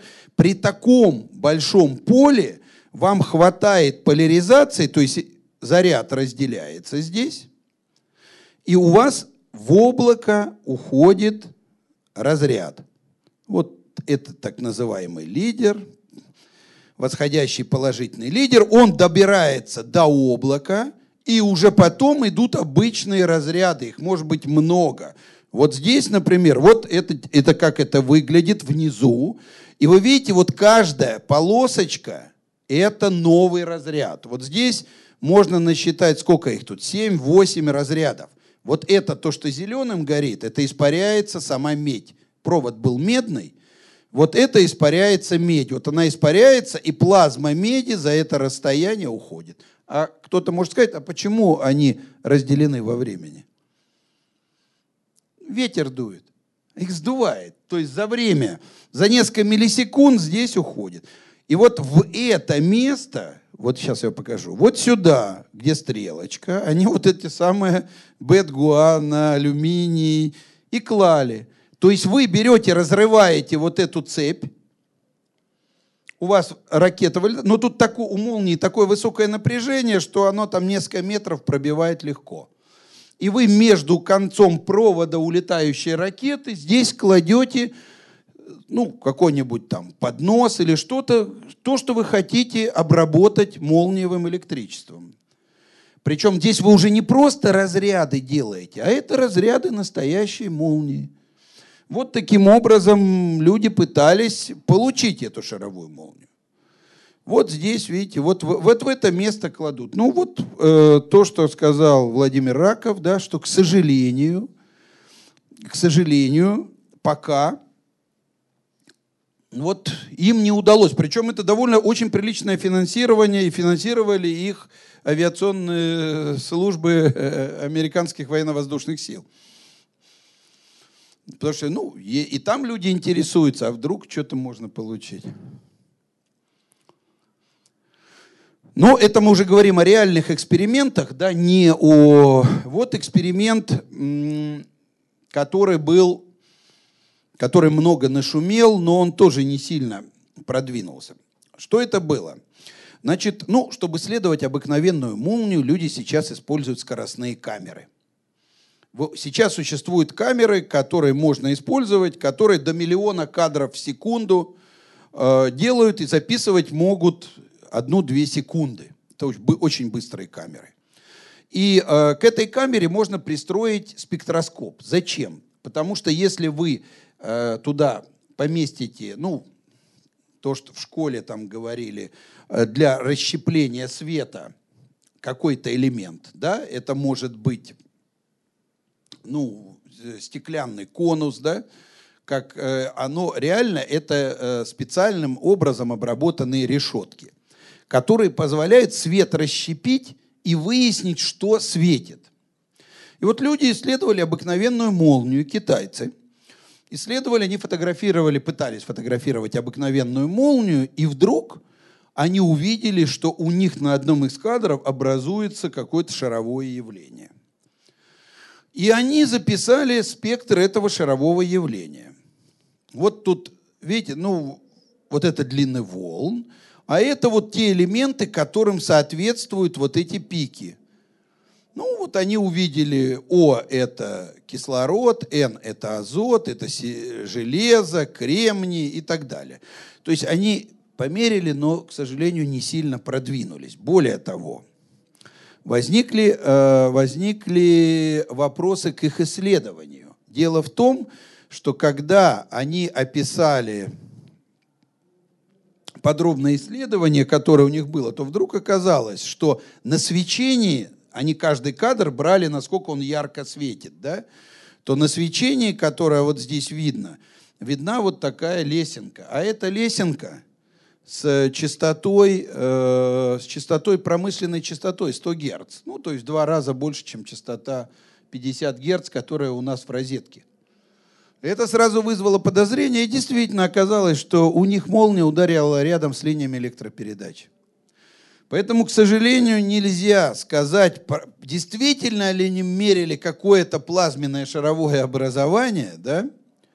или, они, или это просто у них молния добила до ЛЭП, и линия электропередачи подавала энергию туда. Дело в том, что, опять же, если у вас грунты, то есть э, земля, имеет большое сопротивление, то молния не уходит сразу в землю. Она может сотни метров проходить по поверхности. И таким образом она может, даже ударившись в 20 метрах от э, ЛЭП, линии электропередачи, до нее дотянуться. Они, к сожалению, эти ученые, хорошие ученые, но они не попытались связаться с э, электросетевой компанией, потому что если до ЛЭП дотянулась молния, то это вообще-то момент фиксируется и записывается. Его можно попытаться проанализировать. Может быть, записей немного, но вы, по крайней мере, можете это сделать. Вот такая вещь, что такое важное явление, такое важное свидетельство, которое показало вообще, ну, что оно показало? Что молния ударила в землю, и мы видим э, элементы какие-то земли. Кремний, э, железо, кальций. Ну, то есть это то, из чего те элементы, которые есть в грунте. Вот, к сожалению, хотя это было опубликовано в очень хорошем журнале PhysRev Letters, Physical Review Letters, но, к сожалению, вот сильно мы не продвинулись в понимании. Ну да, ну есть, но в принципе, если вы ударите обычной молнией, вы получите то же самое. Это, вообще-то говоря, метод, электри... метод электрического возбуждения, он и есть метод определения элементного состава сложных этих самых. Плюс еще тут подозрение, что была ЛЭП. Но тут еще одна вещь была. У них какой-то гигантских размеров. Ну, они приблизительно место знали, посмотрели, у них этот шар получился 8 метров или там 6 метров. Ну, таких вот описаний, чтобы такие гигантские были плазменные образования, их не было. Ну, может, они ошибались, может быть, у них что-то с аппаратурой. Дело в том, что это достаточно сложные все измерения, возможно, они что-то сделали не так. Но в действительности Э, ученые некоторые, да, они этим занимаются и пытаются. Их слава богу, что хорошие журналы стали публиковать. Дело в том, что, например, некоторые журналы, если у вас есть э, в названии статьи шаровая, или вообще в тексте статьи шаровая молния, или там бол лайтнинг, просто не принимают статьи. Просто все, есть шаровая молния? До свидания. То есть это не, ну, потому что они считают, что эта тема уже типа вроде зеленых человечках, о которой вот Владимир Раков говорил. Это, и, это, и в этом смысле они имеют какое-то для этого основание. Потому что действительно, когда столько лет э, проходит, и мы не, не можем понять, а с учетом того, что все-таки со времен Франсуа Араго оборудование очень сильно изменилось. Вот одним из вопросов, который сейчас опять задают скептики, ну смотрите, сейчас телефон, который может записывать, есть практически у каждого. Вот зайдите сейчас в интернет и посмотрите современные записи шаровой молнии. Почему их нет? То есть у вас резко, сократ... резко возросло число наблюдателей. Причем теперь вам не нужно, ну, вот чтобы вы были с фотоаппаратом или с кинокамерой.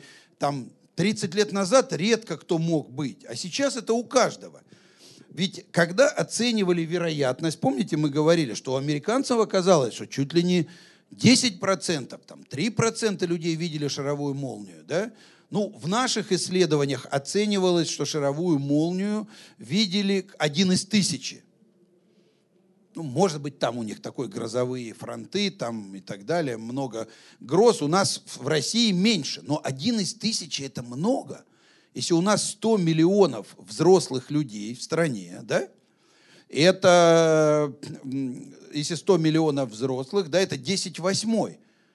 Значит, 10 в пятой, то есть 100 тысяч человек в нашей стране видели шаровую молнию. Да?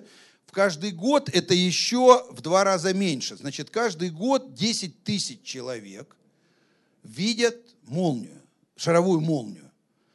Почему они это не снимают? Ну, в общем, это странно, да? Люди снимают все, что угодно.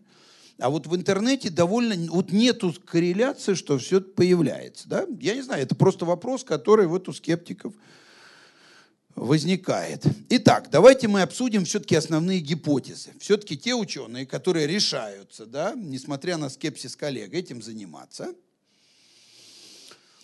они э, выдвигают такие гипотезы. Ну, так сказать, основная гипотеза – это электрическая гипотеза. Да? Что все-таки это проявление электричества. И мы видим, что почти ничем не отличаются э, каналы на спинах людей, которых ударила молния, реальная, или они попали под шара, или, или как-то они коснулись неудачно шаровой молнии. То, что происходит с деревьями, то, что происходит с оплавлением электрических приборов, да, только, только меньше, нет такого большого явления. Да? То есть э, в следах шаровой молнии находили окислы азота, такие же, как и у обычной молнии. То есть происходит химическая реакция. То есть очень много свидетельств, и самое большое число свидетельств это в, пол, в пользу электрической природы шаровой молнии. От рождения до массы разных проявлений. Что это какая-то странная форма разряда. Единственное, что те ученые, которые этим занимаются, они не могут понять, как к этому шаровой молнии подводится энергия. Энергия-то есть. Если у нас есть гроза, если мы предположим, верим в электрическую гипотезу, то во время грозы у вас есть энергия. Это энергия заряженного электрического облака, которая наводит на Земле электрический заряд. У вас есть конденсатор, и Земля тоже рядом с вами есть энергия. Вопрос, что это, как эта энергия подводится, каким конкретным механизмом. Ученым не просто надо сказать, а просто нарисовать в формулах, правильно измеряемый механизм. Вот этого механизма нет. Каким образом может энергия, накопленная в конденсаторе облака Земля, передаваться шаровой молнии? Пока нету. Следующая гипотеза, она более, она решает проблему долгоживучести. Это химическая гипотеза. Ну, у нас костер может гореть часами. Поэтому, если шаровая молния, вот какое-то странное шаровое горение, ну, горение, окисление, какой-то странный химический процесс, то вы решаете главную проблему шаровой молнии, ее долгоживучесть. Но есть же и другие явления. Если это у вас, ну вот у вас пламя, все видели, что пламя легко сдувается, оно турбулентное, вы не можете, довольно сложно создать шаровое пламя. Возможно, как процесс специально создавали, бывают такие случаи, какие-то вихри возникают, но в действительности химическая гипотеза при всей ее привлекательности решения главного вопроса долгоживучести, ну, идет какая-то химия, она и поставляет. Химия может идти сколько угодно. Да? Мы едем на машине, химия на, часами подогревает наш э, автомобиль, его двигатель, и идут поршни, двигаются и так далее. Поэтому э, тут как бы э, она, химическая гипотеза этим привлекательна. Но вы-то должны объяснить целый комплекс. Почему она движется вдоль э, эквипотенциальных поверхностей, почему она сохраняет форму. Обычно пламена, горение ничего не сохраняют. Ну, те, кто курил или видел, как курят, ну да, кольца какие-то очень короткое время могут сохраняться, но они тут же рассеиваются. Они не могут по 40 секунд сохранять форму. И если химическая гипотеза верна, то должно выделяться тепло, людей должно обжигать. Их не, их не должно так, как будто бы их бьет электрическим током. Нет, их должно обжигать, как будто они прикоснулись к горячим предметам. Этого нет. Многие люди, которые вблизи отмечали, ну если и отмечали, то совсем чуть-чуть потепление. То есть химическая гипотеза имеет свои проблемы, у нее еще больше проблем. Ну, эффект засветки глаза, сейчас скептики есть, но все-таки сейчас уже люди говорят, да, наверное, что-то существует, но все-таки нельзя сказать, что это полное, в общем, просто такой артефакт. Ну, не надо. Ну, нетрадиционные гипотезы еще хуже химической гипотезы, потому что они, кроме самого факта долгоживучести, больше ничего не объясняют. Потому что тут вы должны объяснить целый большой комплекс явлений. Да? И существуют книжки, и я вам рекомендую вот того же Стаханова книжку «Шаровая молния» прочитать. Она прекрасно написана, очень интересно, куча всяких, э, куча всяких случаев. Вот на сайте, когда выложит, выложит эту лекцию, выложит презентацию, я могу, если интересно, выложить и книги, которые стоит почитать. Их штук там 5-6 есть, приличных книг, которые написаны учеными, которые пытались этим заниматься. И там как раз очень подробно вы можете посмотреть все свойства, как их изучали, корреляционный анализ проводили. Люди очень скрупулезно это делали. Да? И вот все, что они сделали в этих нетрадиционных гипотезах, забываются. Ну или почти все. Да? Поэтому этого нельзя уже выбросить, и это такая наша дань этим людям. Ну, моделирование в лаборатории. Я вам рассказывал о моделировании на улице, да, когда люди с помощью ракеты, слетающей с проводом, фактически вызывают молнию на, на свой полигон. Да? При этом, конечно, они все сидят в очень хорошо заизолированных бункерах, потому что вот это уж действительно очень опасно. Но они это умеют делать. Да? Или они летят на самолетах, инициируют эти разряды. Да? Это тоже специально подготовленные люди. Но много экспериментов вы найдете в интернете. Это вот разряд, где берут конденсаторы, производят разряд и получают вот какие-то шаровые образования.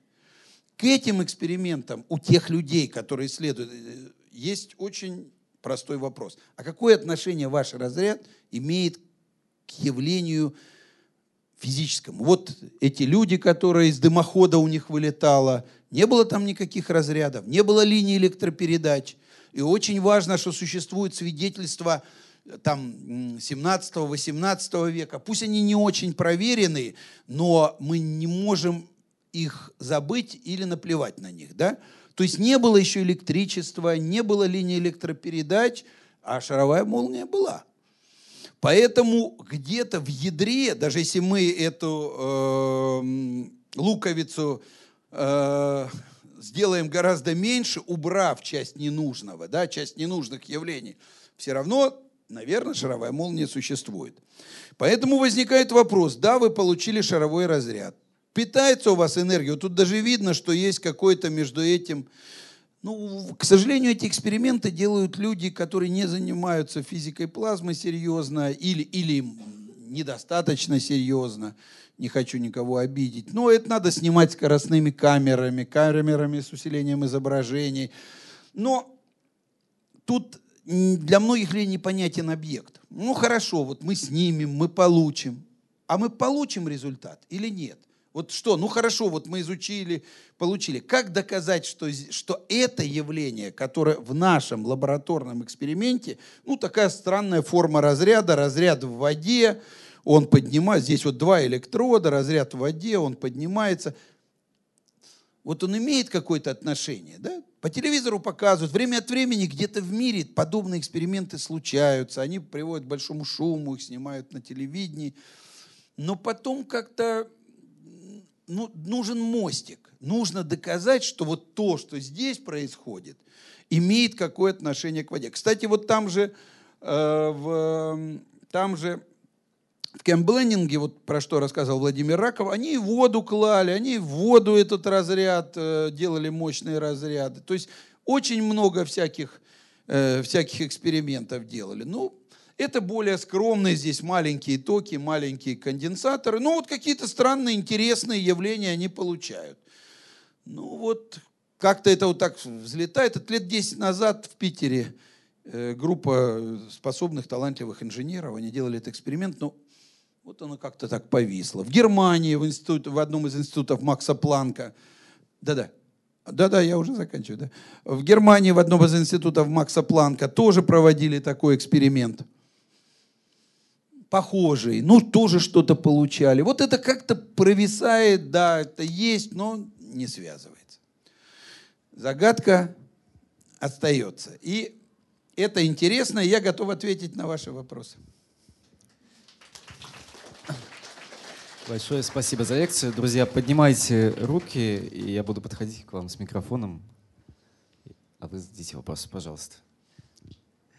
Ну, вот так говорят иногда, что в природе там бабушки, дедушки, когда возникает шаровая молния, что нежелательно двигаться, что на движущий объект э, как-то реагирует.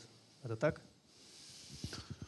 Ну, в случае описанный есть. Вот у меня сейчас, секунду, я могу, ну или, может, чуть попозже. Тут есть один очень симпатичный случай насчет, насчет движения. Я прям вам зачитаю, потому что, ну, я просто не решился его читать, он очень длинный. А раз вы задали вопрос, то... Не-не, он очень хороший сейчас. Сейчас, сейчас, сейчас. Ну просто вы почитайте, насколько это значит... Ага, 94. Сейчас. Угу. Потерпите секундочку.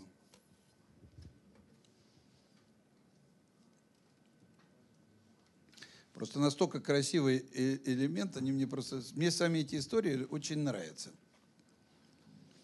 Вот смотрите. Значит, это произошло около деревни, деревни Черданцево в Свердловской области в июле 1956 года. Белинет, заведующий группой в НИИ электросварочного оборудования, работал тогда механиком в геофизической экспедиции. Около 15 часов собралась гроза, и начался небольшой дождь. Автор письма с несколькими товарищами по экспедиции укрылись под сосной на опушке леса. Вдруг они увидели, как на одной из клем аккумуляторной батареи, находившейся в 50-80 метров от них, за низиной появился светящийся бело-голубой шар по цвету, похожий на пламя газовой горелки. Диаметр его был несколько больше, чем у теннисного мяча, около 10 сантиметров. И светился он, по оценке наблюдателей, как лампа 150-200 ватт. Шаровая молния медленно в течение примерно 10 секунд поднялась в воздух на высоту около полутора метров. В это время Топограф экспедиции Зоя Богачева шла по поляне мимо батареи к тому месту, где собрались остальные члены экспедиции, таща за собой металлическую топографическую ленту длиной 20 метров. Из-за раздавшейся, из- из-за разделявшей их низины, ей пришлось идти более длинным окольным путем. Увидев шаровую молнию, она побежала, не выпуская из рук металлической ленты. Молния погналась за ней, постепенно нагоняя и спускаясь к ленте. Молния, она, э, значит, девушка пробежала около 40 метров, когда молния опустилась на ленту. Раздался слабый треск, э, слабый треск и вылетела искра. Девушка вскрикнула, но не обернулась и продолжала бежать, не выпуская ленты из рук. Молния поднялась вверх, приблизительно на 0,5 метров над лентой. Ее диаметр уменьшился примерно вдвое, но она по-прежнему летела вслед за лентой. Через 5-6 секунд шаровая молния снова опустилась на конец ленты и снова подскочила вверх на 25-30 сантиметров, уменьшившись в диаметре до 2-3 сантиметров. Девушка снова вскрикнула, но продолжала бежать, не выпуская из рук ленты. Видеть, где находится шаровая молния, она не могла, потому что бежала не оборачиваясь. Через секунду молния в последний раз опустилась на ленту и исчезла. Девушка опять вскрикнула, наконец догадавшись бросить ленту. Через 5-6 секунд она присоединилась к товарищам. И на вопрос, почему она вскрикивала, ответила, что ее в эти моменты било током. Вот ответ на ваш вопрос, что, понимаете, ну вот в этих книжках хороших, там очень много таких случаев, сказать ну, то есть э, это очень похоже на электрическое явление, потому что, видите, ее каждый раз било током. Это явление как бы за ней, ну, оно не следило, но, но видите, она убегала, пока она не бросила эту ленту. А человек это тоже, он же проводящий, мы же из воды во многом состоим. Поэтому мы тоже какая-то эквипотенциальная поверхность. Но тут нет такой жесткой корреляции, что если тебя там коснешься, тебя обязательно стукнет. Еще. Да, Да, вот- давайте вот микрофон. Нет, нужно в микрофон, потому что мы записываем, и иначе те, кто ничего не услышат. Ну, вопрос тоже, может быть, из серии баек немного. А, Значит, в одной деревне, которую я знаю, часто посещаю, много лиственниц. И почему-то, когда а, гроза, ну, это не шаровая молния, к сожалению, но мне все равно интересно. Когда гроза, молния ударяет именно в эти деревья. То Да. есть это они тоже как-то, ну, А нет, зацепляют? смотрите, ну деревья, это же просто высотные сооружения, такие же, как церковь. Они самые большие, а по дереву уже идут соки, э, они проводящие. Когда приближается грозовое электричество, да, гроза, она наводит электричество. Фактически, это же, наверное, высокие деревья.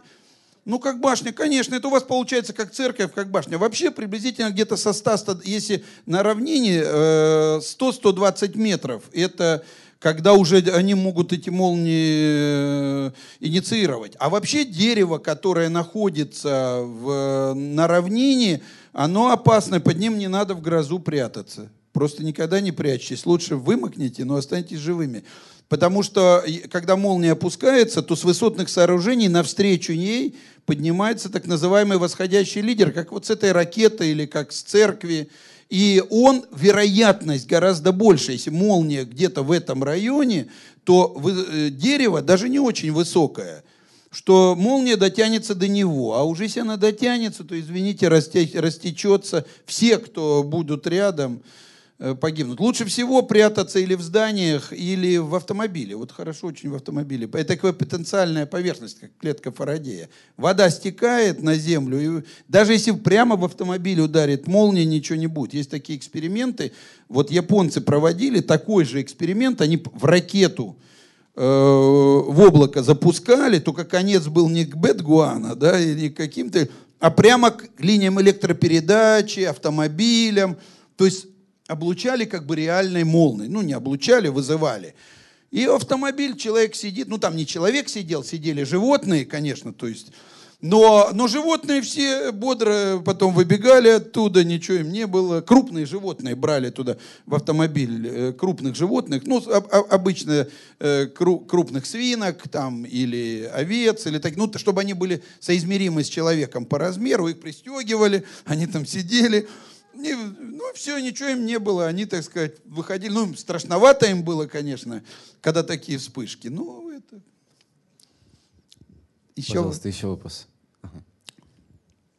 А вот по географии, э, по географии возникновения шаровой молнии, где она чаще, так скажем, встречается? А там, где молнии, там и шаровые. Но понимаете, смотрите, большинство молний бьют э, реальных молний. Естественно, там, где грозовая активность. А это экватор. Но там некому записывать. То есть э, дело в том, что мы же говорим о записанных случаях. На экваторе, ну, папуасы не записывают, или там люди, живущие в этих странах, они не записывают об этих явлениях, потому что они прячутся, они не наблюдают. Может, они видели, но они их интерпретировать может как там какие-то небесные явления и так далее. Поэтому в действительности тут две вещи сходятся.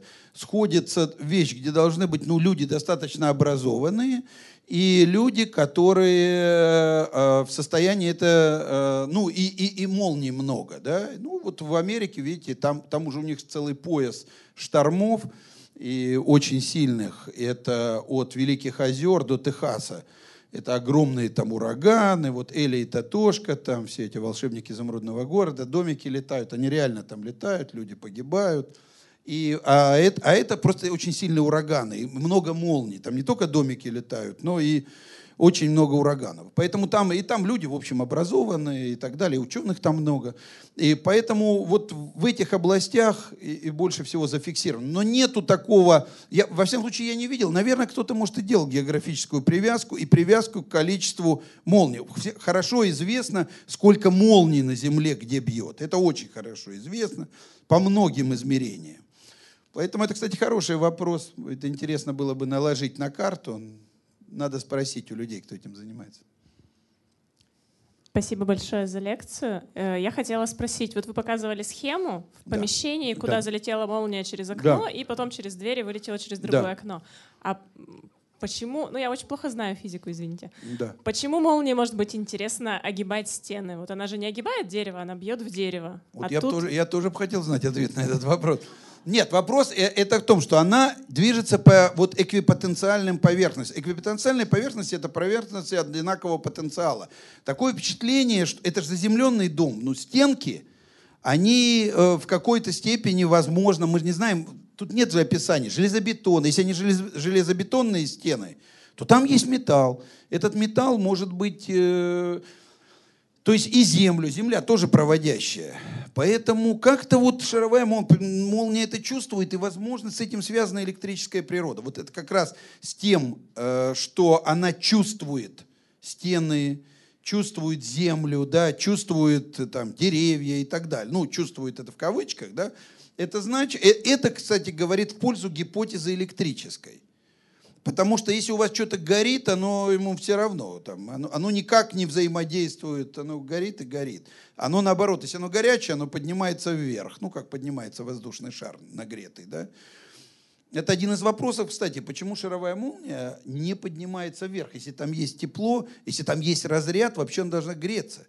И, и вообще любые нагретый, нагретый газ, нагретый воздух, а если мы через нее видим, через шаровую молнию, значит, она прозрачно, значит, это газ, ну там, не знаю, плазма в газе. Почему она не поднимается-то?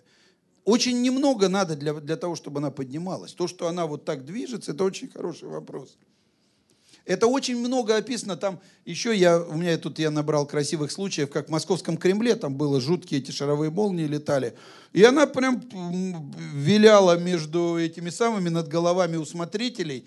Там двери сделаны так, что, ну, а, не сквозные, да, ну, обычно, да, когда пропускают. Там три двери, и она вот так вот обошла и стала летать там. Поэтому там еще одна очень смешная история была, как дворник ее выгонял метлой, ругался, ну, он, ну, он считал, что это какая-то дьявольская какая-то вещь, он ее метлой прям выгонял из, из этого, и у него обгорела метла.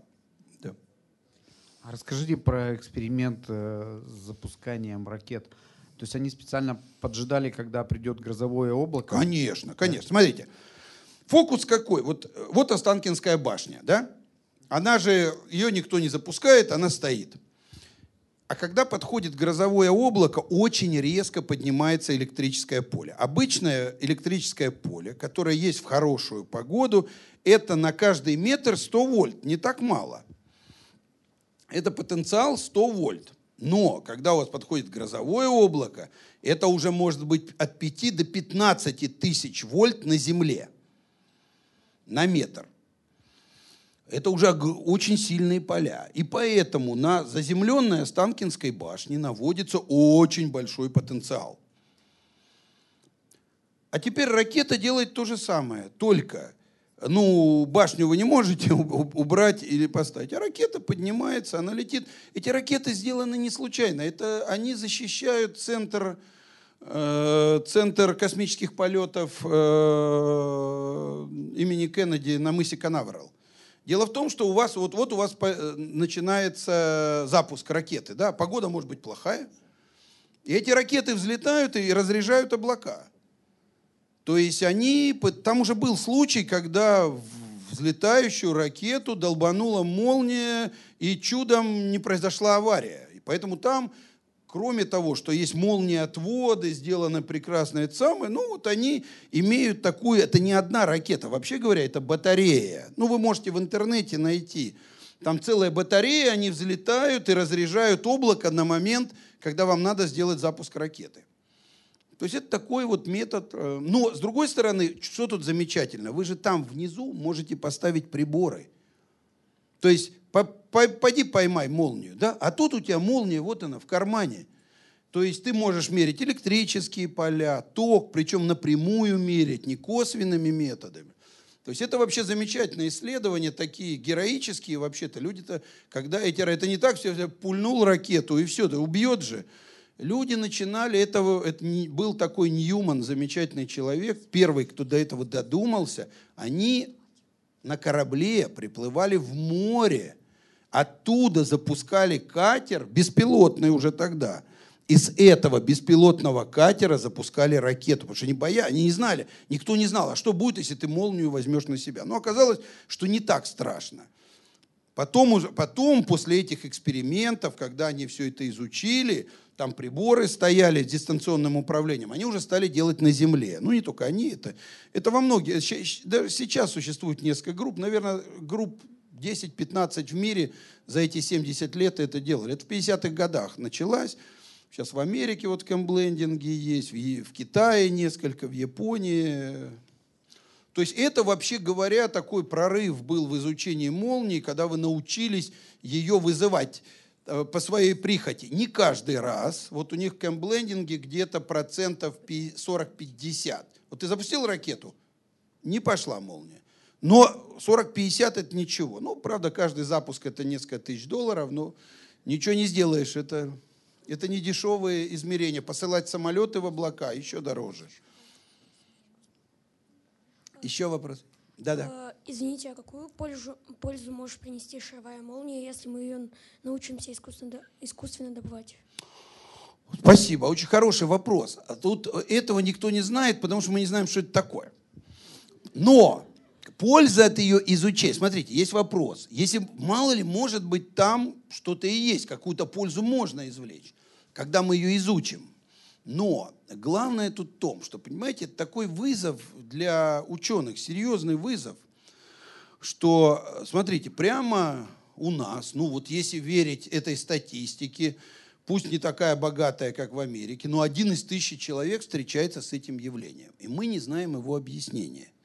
Возможно, если, когда мы его объясним, когда мы его поймем, мы поймем какие-то новые законы, и, и, из них будет польза. Так же было с электричеством. Когда начинали изучать электричество, это были фокусы. Людей там трясло, были эти лединские банки, конденсаторы, все смеялись, люди брали за руку, там кто-то подключался к этой лейденском банке, и там человек, человек 30 вот так трусились. Это был фокусы. Электричество начиналось с фокусов и начиналось с любопытства. Вот самое великое физическое открытие, самое великое, которое, самое полезное, самое великое по полезности, это закон Фарадея, ну, из которого вот все, вот все, что горит, я говорю, а как мы берем превращение механической энергии в электрическую – Фарадей делал не для пользы. Его интересовала несимметрия мира. Электрическое поле производит магнитное, закон Эрстеда. Он считал, что это глубоко связанные явления. Значит, магнитное поле должно производить электричество. И он 12 лет проводил эти эксперименты. Его не интересовала никакая польза.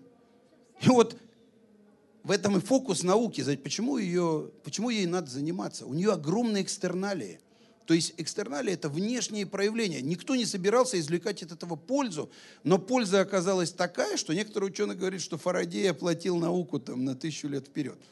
Или электромагнитные волны Максвелла. Вот второе, может быть, самое великое. Все, радио, телевидение, вот я разговариваю, да, беспроводной этот самый. Все, телефоны и так далее. Максвелл мучился другим вопросом, и очень важным вопросом.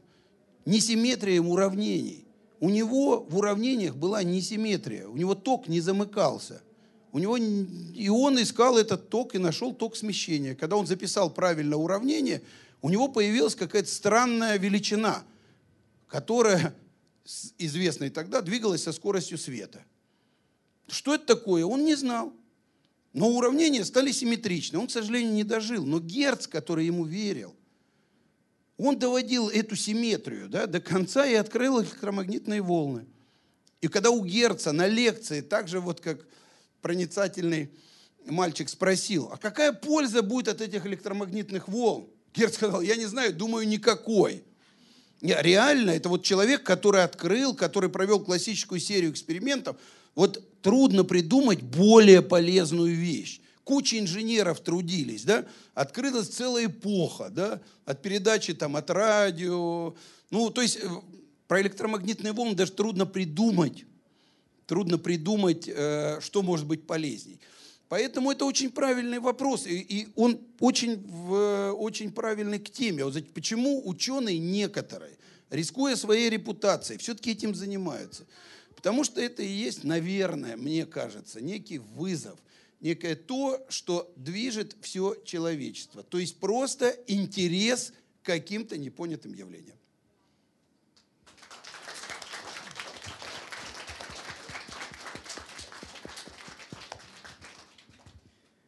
Ну что, наверное, если еще остались вопросы, у нас просто время подошло уже к концу, можно Можно подойти и спросить, да. Да, спасибо вам огромное, что Вам пришли. большое спасибо, что так терпеливо выслушали такую сложную тему. Спасибо.